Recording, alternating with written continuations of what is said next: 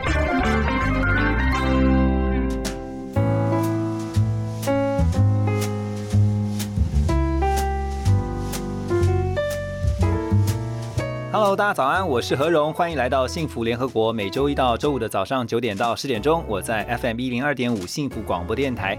今天早上我们带大家一起来热血一番吧，哈，因为我很喜欢在英文当中有一个单字啊，叫做 impossible。那你说，哎，impossible 不是这个不可能吗？对，就是那个 Mission Impossible 那个不可能哈。可是不可能在很多人的眼中其实是可能的，为什么呢？因为你看哦，这个 I M P O S S I B L E 这是 impossible 的拼法，但如果你把 I 跟 M 中间用一个，就是让它撇一下的话，就变成 impossible，就是我是可能的。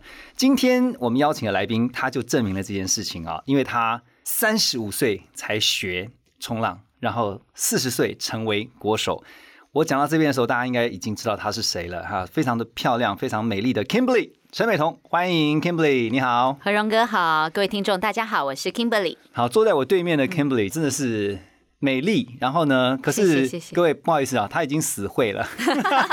很久我了，刚刚刚问说小孩多大，他说一个是九年级嘛，然后一个是五年级。嗯，可是你保持的非常的好，而且大家你现在出去应该外面还是会有人跟你要电话。我跟我女儿出去的话，人家以为我们是姐妹啦。你看看是不是妈妈的骄傲，是觉得很 很 proud 有没有？对，那我们今天特别请呃 Kimberly 来聊的，来分享哈，就是因为刚刚特别提到了，你其实在这个、应该正确的讲嘛，那个那个项目叫什么？就是快艇冲浪，快艇冲 Wake 浪。surf，你不断的创造佳绩，最新的就是你在我们最近的这个台台湾湾杯杯，对，然后拿到女子组的金牌，对然后呢银牌呢也不愿意让别人去拿，对，肥水不落外人田，就给女儿 拿下来了。你女儿九年级的女儿拿到了银牌，对然后儿子也得牌，对不对？对，儿子金牌。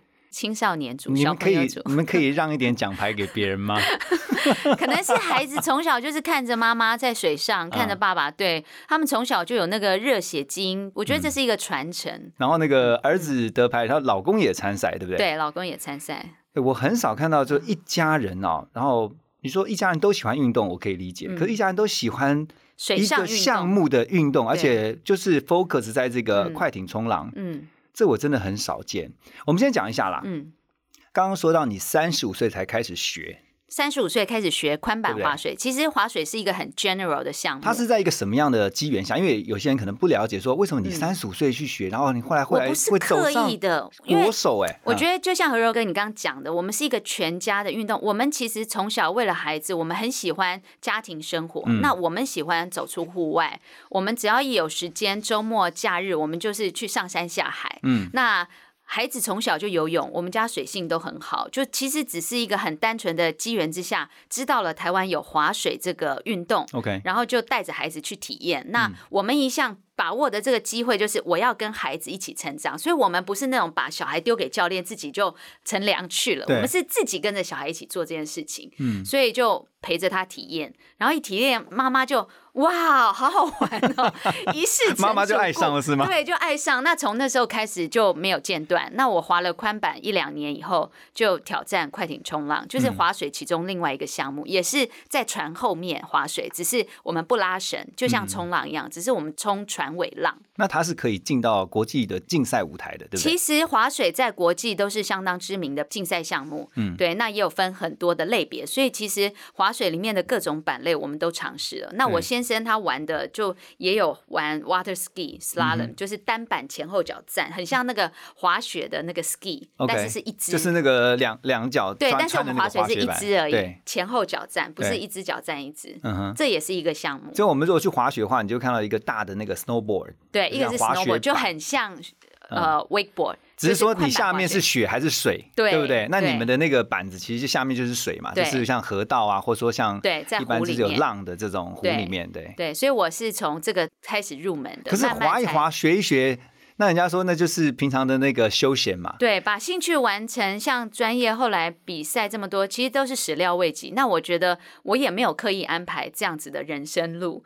就是神带领吧，然后我觉得，因为我是有信仰的人，嗯那我觉得从三十五岁那时候开始，挖掘了自己人生的另外一面，就看到了自己潜在的能力你。就看到了你自己的可能性，对？可能性就是原来我不是只是一个一直充斥在工作上，一直家庭，因为我从小就是一个乖乖牌嘛，嗯我就是很单纯的，这是一个大家都认知、社会大众给的价值观的赋予，就是你要努力考试、考名校、拼排行榜，然后出社会拿一个好的工作啊工作嫁个好人家，你的人生就是完美，就是一百分这样。所以我本来想象的人生规划是这样子的，嗯我也一直都在走这条路。我从小非常认真、积极营的拿好成绩，进名校什么的。对，对，可是后来发现，原来我的人生不只是这样子。嗯，我觉得我的信仰让我看到了我的另外一面。原来我一直以为去追求的生活嗯哼。是有另外一种可能，其实我跟 Kimberly 应该已经认识很久了，很久我觉得了。我这我还记得，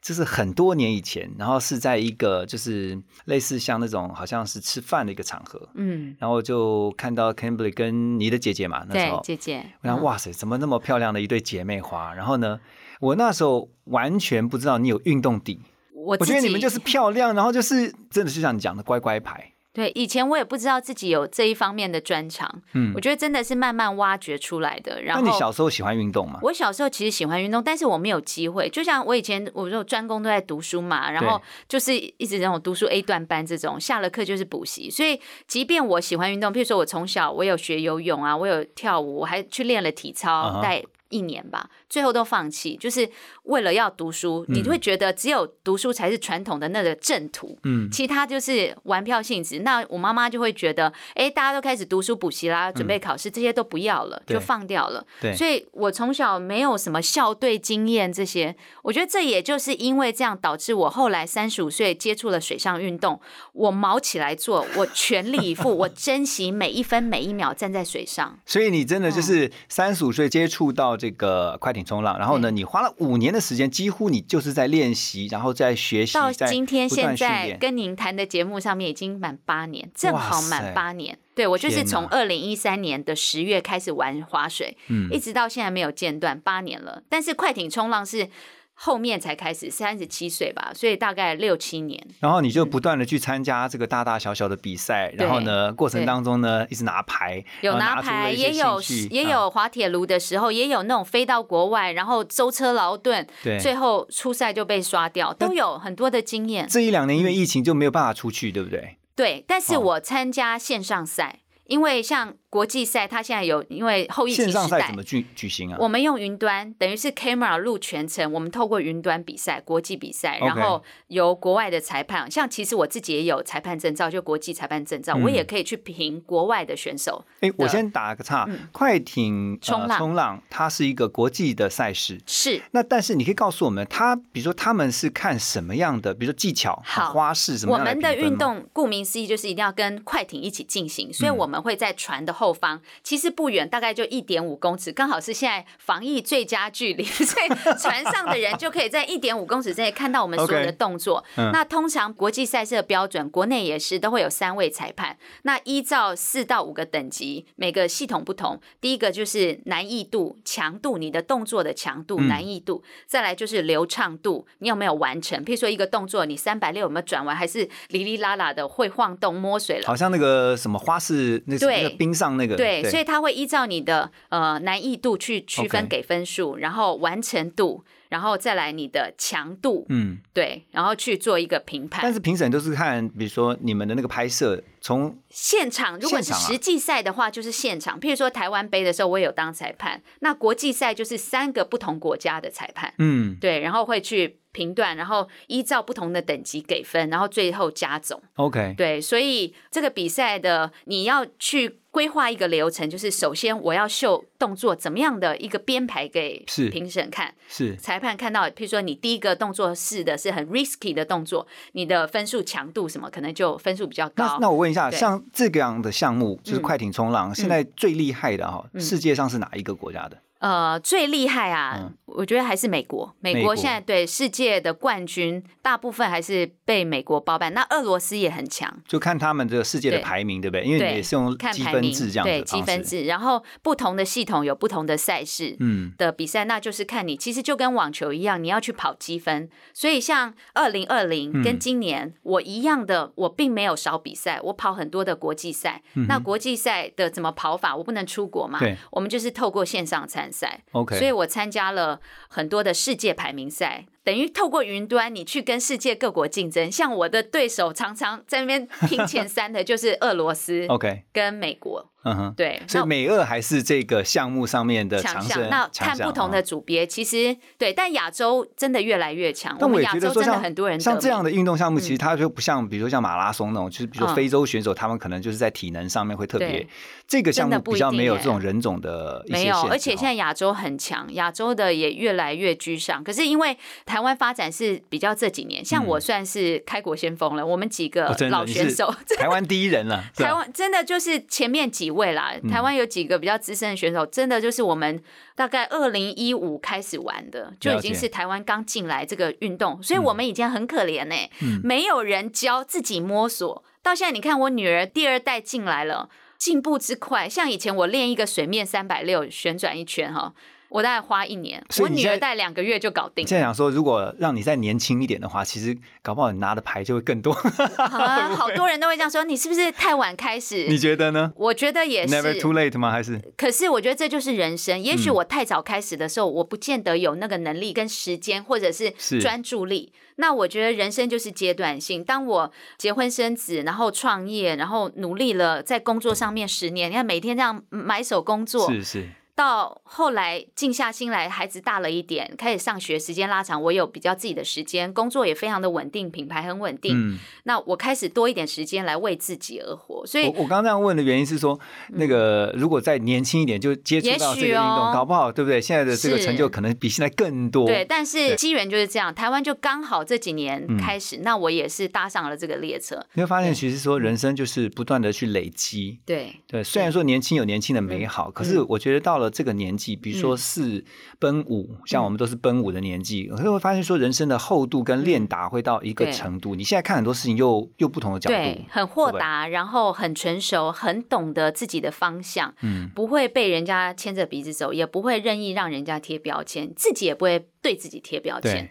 对，所以有时候人家问我说：“哎，你觉得你人生最美好的阶段是什么？”也许很多人说啊，二十几岁青春年华，你知道吗？很棒。可是，在走了这么一遭以后，我会更珍惜现在。是。对，总是觉得自己在巅峰。嗯 k e n b y 他三十五岁接触到快艇冲浪，然后呢，四十岁开始变成国手，然后这几年来一路上的这种奇妙旅程啊，其实在之前写成了一本书哈、叫做《不设限的美丽》。嗯，那我常看书是看除了推荐序以外，我还看到就是读者的回应，我来跟你讲一下，就是我看到的读者回应，特别想问你几个问题的。嗯因为我发现，其实你看啊、像有一个读者，他就说呢，这个书啊，就是你你的作品让他学到了几件事情啊。第一个就是没有老不老，只有要不要啊。第二个就是呢，无关乎输或赢，只求有收获。对，然后他说，在你的书当中也看到了一个，当妈是限制，但是也是祝福。嗯，哎，我觉得这个读者真的是你的铁粉，都点到我觉得。其实这本书给了很多女性很大的鼓舞跟动力，嗯因为你一开始就跟重新看自己 highlight 到说，人生不要设限自己。对，不哦设限美丽。这个美丽定义不是只有外表，呀，可能因为我自己做美妆事业，一直以来。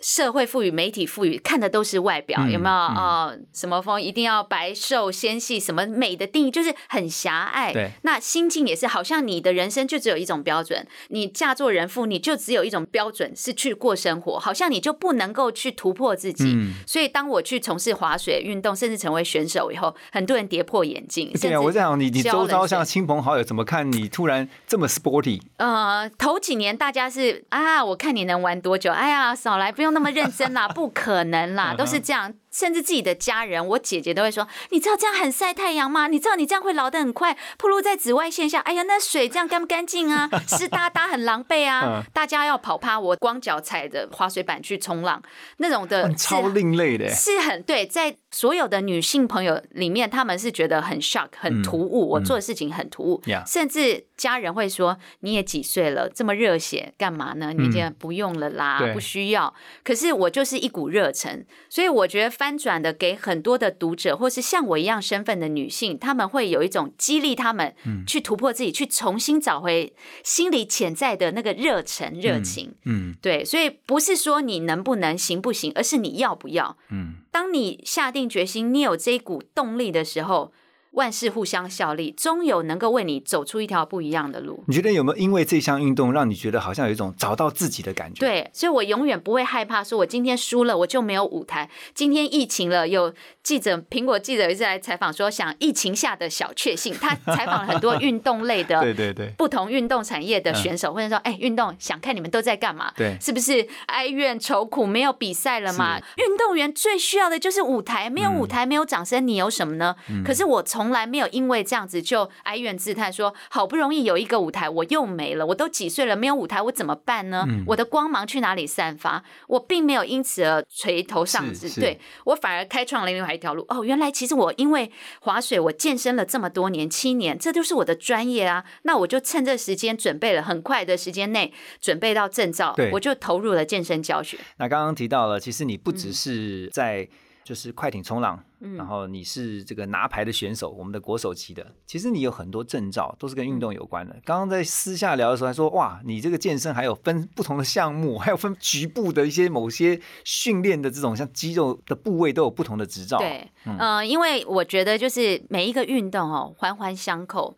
当我要做好滑水运动，我一开始就二零一三年秋天接触滑水的时候，我发现我超弱。你知道，滑完以后全身痛，这边痛那边痛，腿无力。那滑水运动就是一个很吃下半身肌力的运动。那你在拉绳的时候，上半身的稳定也很重要。我就下定决心，我要把划水划好，我要去健身。嗯那那时候其实呃，生产完，你知道，女人一阵子没有运动，其实我那时候对自己是不太有自信的，因为大家都说要瘦嘛。那我那时候又肉肉的，我就下定决心要进健身房。嗯，对，所以从二零一四年一月开始，我就告诉自己我要开始健身。从那时候开始到现在，我没有停过。所以这么多年来，嗯插一句话，我想到多年前我遇到你的时候，你真的是肉肉的，是不是 白白肉肉 是那种的？choppy，你知道吗？对，对，体脂白。胖美，我就说以前是白胖美，我真的是从体脂二十八，嗯，好，从踩高跟鞋的跑趴人生到踩运动鞋进健身房的，对啊，你现在这个肤色看起来。好健康哦。对，嗯就是从那个时候养成的运动习惯。那我觉得，因为健身带给我滑水运动上更好的表现，嗯那这也帮助我，就是后来转念，诶，去当健身教练。我的起心动念就是，我希望鼓励很多像我一样曾经不进健身房、怕运动、怕那些冷冰冰器材的人，怎么样开始第一步？对我发现我周围很多朋友说：“哎呀，不要那不行，哎呀，我我哪边曾经受伤过，就给自己各种的理由。嗯但是当你决心想要做一件事，你知道这是为了你的健康着想，你没有办法求人的。是运。动起来就是为了自己。我问一个比较外行的问题啊，就是因为我都没有这个冲浪过，嗯然后也不知道快艇冲浪是什么感觉。但是嗯快艇冲浪这个运动，它最需要的诀窍是什么？比如平衡感，平衡、核心，OK，还有协调性因。为那个浪是完全对，浪是不规则的嘛。对，哦就跟冲浪一样。那你去海边冲的是自然浪，有时候你去海边等不到一道浪，可是快艇冲浪就是船一跑，它带起来的浪，嗯你去追它，所以你必须要站在那个浪点，船一直跑，你要一直追，不然你就流流走了。嗯，对，所以我们追的那个浪是人工浪可是，我看它有时候那个它还可以腾空哎，就是它那是跳跃，我们有跳跃。那哦，这个项目就是你可以有水面动作跟水上的动作，嗯那你可以跳跃，可以旋转。那不是很危险吗？不会啊，因为其实它因为没有绑住绳子，你看到的腾空飞很高，那是有拉绳的，哦那个是宽板滑水，那速度又更快。嗯，那快艇冲浪它其实不会危险，因为你就在水面上跳起来一点点高度，你觉得不会危险吗掉下去，因为还我们都穿救生背心。？OK，它比海边冲浪安全太多。第一，你不用怕暗流；第二，你因为有安全背心，当你掉到水里以后，你是浮起来的。OK 那船因为就在你前面一公尺，马上可以它来转过来就把你 pick up，你又可以重新开始。我问一下，那你有没有受伤过？哎呦，前一阵子你你看可是大家都看到你们这个非常这个受伤真的是天外飞来一笔，嗯。然后就因为我在练一些高难度的动作，跳起来，然后那个板子有时候，譬如说我掉到水里，那个板子会被浪弹起来哦，所以有时候板子因为插到水里，不是会反弹吗？对啊所以通常我们一掉水，第一个动作是抱头，以因为免怕那个板子打到头，对以？免板子在水里面乱窜，哦就是你不知道它飞哪，因为它不是粘在我的脚上。对，所以有时候我做一些动作，我摘水的时候，板子跟着飞，就水弹到，有时候所以你们会打到。要先抱头我通常都会是先摸头保护头。那那一天的状况就是，我一样摸着头，然后浮上水面，你是不是安全？我就把手放下来。结果不巧，那个板子是因为被水弹到以后飞上天，然后正中掉下来，就砸到我的头，哎所以我就缝了三针。但是也还好啦，这真的都是很因为小伤。我前几天才看到，像你女儿也是嘛，好像她是被鱼打到，这又是天外飞来一笔。我们家真的很天来天外飞来一只鱼啊！对，这你知道跟医生讲讲了都没人信，因为被打到那个眼窝嘛。他想说河道怎么会出现飞对，鱼？然后医生问说：“你受伤撞到吗？”鱼撞到我，然后医生说生效、欸，你开玩笑，就觉得你这很一般人，你绝对不会有这种经验。你又不是去浮潜、潜水说碰到鱼，对我们是在水面上冲浪，鱼可以飞 起来去撞你的脸。是讲这个人家都不会相信，都不会相信，可是就很很有趣，也很疗愈。那看那画面是重播嘛，鱼那你赏巴掌，愈愈说愈勇哎，这是受伤你还这些就是乐趣啊，这并不会造成生命危险，可是这会让这个运动就充满了故事性。嗯，真的，何荣哥，你真的要来体验看，你你真的会爱上 踏浪的感觉，尤其是我们跟船距离很近嘛，嗯。那很多人都会想要来尝试，就是可以互动。如果嗯。你去海边冲浪，划很远，你只能在沙滩上，对。就是变成一个独立的我我是我是不怕晒啦，因为我本来就黑肉底的，嗯就是我怎么样，我就是真的很好玩的。不需要擦什么防晒，我你就是真的可以来尝试看看。我也鼓励好多女性朋友来来玩 尝试。大家不知道的是呢，我们的 Kimberly 其实也是高材生，就像你刚刚讲的，其实你一路你的学习是非常的，也是充满着很多的挑战的哈。嗯包括我看你的资料，我才知道原来你是理工，你是学理工的啊、以前在台湾学理工，后来去英国读书的时候，我就改念行销传播，那个就比较是回自己的志台向。湾之后你就自己经营，对？就上班了一下子以后就创业。OK，、嗯然后创业呢，大家这做美很多的女性朋友应该都会非常知道他们的品牌，就是 OPI 的这个美甲。对，还有头发的来发业，对，哇，哎，我问一下哈，嗯因为我看很多的这个高阶经理人或者是说老板们，其实他们都非常喜欢运动，因为他们都有一个观念，就是说嗯从运动当中，他可以觉得一方面当然是疏解压力，嗯但另外一方面，他们从运动当中去学习到经营。你有这种感觉吗？对，像我们公司，因为我跟我先生都喜欢运动，那我们很重视生活平衡。我觉得现代人就是很多的压力，你一直专注在数字。执着在数字，你要赚多少钱，业绩要做多少。嗯可是我们反过来，我们公司有一个文化叫 balance of life，嗯，对，就是我们 create 出来的 program。这是因为我跟我先生一起爱上水上运动以后，就觉得这个是一个现代人应该可以从中获得舒压的。那我们从里面获得了 balance，我们的人生是更加的完美。不管你是在经营或是家庭。会走的比较长久，比较健康，嗯。所以后来我们就决定要带着我们的客户，我们所有的通路的客户一起走进 balance of life 这个平衡生活，不是我刚刚吓一跳，我想说，我就带着我的客户一起去冲了。哎、有哎、我没有 带过好几很很多他 梯次，是哦可是不局限是在冲浪划水，哦而是是我们要他，就是我们在跟我们的客户交流的时候，我不要只跟你谈数字、谈订单，嗯。而是我希望让你感觉到我们爱你的生活，就是关心你的生活，好特别哦所以我们每一季都有带好几个梯次，像我们去过不老部落，带他们去哦喝小米酒，跟原体验原住民生啊活。我们带他去体验法式美学，我们带他去冲浪滑水。你知道，真的很多客人就是去试，我们的客户去了以后，后来都自己跑去滑，让他们走出户外。其实就是走出户外，因为我们是做美的行业，很多是发廊，很多是美甲店。你知道那种生活就是站着，他每一天的。那个那个很 routine 的在对，因为。服务业就是一个很压力的行业。对对，对，所以我们希望跟他建立的不只是品牌的一个连接，而是生活的连接。我觉得你刚刚讲了一个很棒的 idea，我觉得一定要再强调一下，就是说工作生活的 balance 那个平衡，因为你特别去偏重在某一个，比如说太爱工作了，然后就发现你工作到一个程度的时候对，真的，是失去了。生活某某一。然后不管是你的嗯健康会因为这样子付出代价，你可能家庭也会付出代价。对我先生很支持我，他总是说就去尝试。你现在不滑，什么时候滑？真的，当你没有了健康，你想要站在水上。你也没有那个体力，心有余而力不足，所以他总是鼓励我。比如说我要去比赛，我都会征求他同意。毕竟我是妈妈嘛，我们有家庭，我都说你可以帮我顾着小孩，让我出去比赛。我现在都说去，全力以赴。所以你看，我们刚刚在私底下聊的时候，我还特别跟 Kimberly 讲说，我说其实哦，你你之所以能够这么。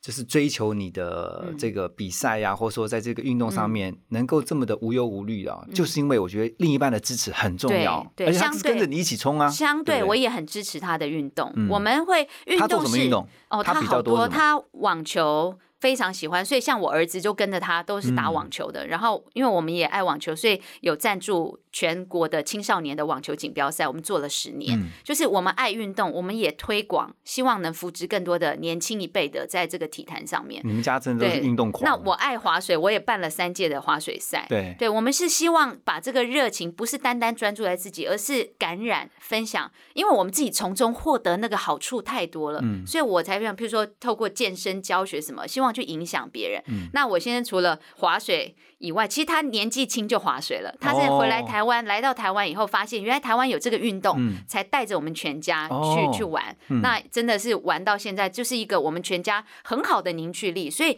运动是我们家很重要的一个 bonding。对，因为上一段其实我们有聊到说，很多人喜欢运动，是因为他们从运动当中得到很多启发。对，比如说有人喜欢爬山，是因为他说，哎，到了山顶的时候，我总会要下山。嗯啊，然后或者说他每一阶他一步一步脚踏实地踩，它总会到山顶。对，中间很多那种。人生的哲理是你可以领悟的。我真的在水上，我真的在水上体悟到很多人生的反转。像是你看，有时候那我都会说，水上就像我的防空洞，我很少会让自己陷入到非常的低潮或是钻牛角尖。嗯，因为我常常一到水上，你知道吗？顶天立着在水上，那种感觉就是。我完全的让自己跟大自然融合，很宽阔，所以我觉得这无形之中帮我的心胸开阔。嗯，我很多好像一到水上就是把不愉快、忧虑、忧愁、压力释放。是，然后你那个风浪，你可以去克服那个浪。像我们上个礼拜风浪超大的，对，可是你可以去克服那个浪。有时候就是。那个力量是带你去跨越一道一道一道的浪，你要站在那边。有时候当然你失足会落水，那我就会想到，哎，人就是有失足的时候。你的你觉得你的个性当中是不是有一种很爱冒险？对，很喜欢冒险，或者说那种 DNA 这样子。对，那我以前太被压抑了，我觉得水上是一个完全让我释放。嗯，那这么多的比赛，我可以至今走了四十几场比赛，仍然热血依旧，热忱未减。我觉得这也是。我从里面看到很多的输赢跟放下，跟从里面的得着，就像刚刚有粉丝说，重重点是收获，而不是在乎输赢。所以每一次我去到国外也好，国内也好，当输了，当然当下有一点失意，会失落。可是我很快的翻转自己，是要不是因为这样子的人生体验。出国比赛，我怎么会去到这个水边，到这个国家，到这个水域？对我有很多很不一样的，好像奇幻之旅。我总是会先看到我所得着的那个部分，嗯，去感恩。所以我常常会鼓励自己，比如说。这一场比赛，像有一次去日本比赛，你知道吗？飞了，然后再开两个小时的车，然后最后你知道那个比赛是一到六名，top six to the final。OK，你知道我那个表单一出来，初赛放榜，一条红线划过，我是红线下面第一个，第七名，第七名就哦哦拜拜啦，因为前六名晋级到就等于被淘汰了，我就淘汰，那才第一天刚去，那。当下大家一定是哇，很失落，情绪真的超差的，因为你差一名，对不对？对，差一名，差一点点分数而已。可是我当下就会告诉你，找出三件事情，让我觉得这一趟真是不虚此行啊。第一，我不会到熊本那个城市，我还到现在还记得，它叫熊本市。我就想啊，我记得电视上看过那个熊本熊，不是这个比赛，你就不会去。我不会去那里，那反而我有时间看到日本的选手很强，在那边。表演比赛，然后我会去跟他们交流，然后我有时间可以去走一下 City，嗯，对，然后吃了当地熊本的特色名菜小吃什么的，我会觉得很不一样的体验。不虚此行。对，所以我觉得总有你可以看到好的那一面，你。得着收获的。嗯而且我回来，我总是有不同的故事跟我的小孩分享。如果妈妈每次回来之后，妈妈又得冠军了，哎，又得冠军，又得冠军，没有一个故事好说。人家说啊，你你每次都冠军，不用聊了。可是就是很多这样子的故事，我觉得这样子的人生才真实。真的，我我非常的认同哈 k i m b e r l y 刚刚所分享的，就是说人生当中不可能 always 都是你好像觉得一定要很顺、对很美，嗯那你总要有一些小小的，不管是小小的或是大大的挫折，其实那个东西都是人生的养分。。对，然后我想最后请你来鼓励一下大家，因为你刚刚特别提到一个重点，我觉得在最后还是要提醒大家，有些人就是他有想法，可是他就是没有办法有行动。可是呢，你用行动证明了说，当你一有想法的时候，你不要去在乎你的年纪到底多大，对你不要去在乎你现在有没有时间，嗯你就去做就对了。对，相信自己，全力以赴。嗯当你是带着热忱在做一件事情，全宇宙都帮你。我觉得就是你真真的的可以让自己在这一个领域里面有发光发热的机会，即便你不是第一，就像我，我也不是第一啊。现在台湾厉害的选手大有人在，嗯，可是因为我一直是带着热忱，在我所喜欢的这一件事情上面，我就能够把我的光芒散发出来，让别人看到，甚至去照亮别人，去影响别人。嗯，对，那对我来讲，我的年龄到现在，我今年四十三。我也比了四十几场比赛，大大小小跑了很多的国家。其实我追求的已经不是那个胜利的光环，而是我透过这个运动，我怎么样把这个能量转换成影响力，去带给我身边更多我想帮助的女性。嗯所以我最近开始就是赛后，我马上立马投入就是女力推广计划。嗯我开始，尤其是我 focus 在三十五岁左右的女性。嗯，我希望带领她们去尝试不一样的人生体验跟突破，不见得是一定要带你划水，而是是透过划水这个挑战，去找到那个勇敢，嗯。心理勇敢。有时候你知道，女人当了家庭主妇，或者是生了小孩，成为人家媳妇以后，很多的热血是被压抑的，梦想是被浇熄的。对，所以很多女生会说：“哦，Kimberly，你让我重新思考我的人生是不是还有别的可能性？嗯。你让我看见，重新去思考我年轻曾有的梦想，嗯。我是不是应该重视它，而不是一层一层包裹，好像你就是给自己贴标签。我当了妈妈，我什么都不能做，对，哦，你就不应该热血，你不是年轻人，这就是人家给我贴的标签。嗯我一层一层撕掉，现在我要告诉其他女生，你也可以，你怎么样起心动念，坐而言不如起而行。是。对，其实认识 Kimberly 这么多年啊，我今天又重新再认识你一次，然后我觉得我现在看到的你跟我多年前认识的你啊，真的很不一样。嗯，我以前呃美丽依旧，但是我觉得你现在的美丽其实是带有着非常 powerful 的一种美丽，我现在是美的力量，更接受自己有有。？以前是用别人的眼光看自己，对我一定要一直减肥，一直美白，我一定要一直表现出外表是人家接受或是赞美的。嗯，可是我觉得透过运动，让我全然重新接纳自己，我是一个怎么样的人？我不可能把自己改造成变成你们想要看的那个样子，而是先爱自己，知道自己的特质，你才知道怎么样努力让自己变得更好你。真的是一个好爱分享的人。我真的我今天充分感受到你的这个美丽哈，这个我说那个是美丽的那个力量的力哈，我真的是呃女子力哇，这个连身为男性的我现在都感觉我的内心的小宇宙即将要爆发了，。一起去冲浪吧！等下结束我就带你去。不是，我等下还有录音。好，谢谢肯比今天非常精彩的分享，谢谢谢谢谢谢。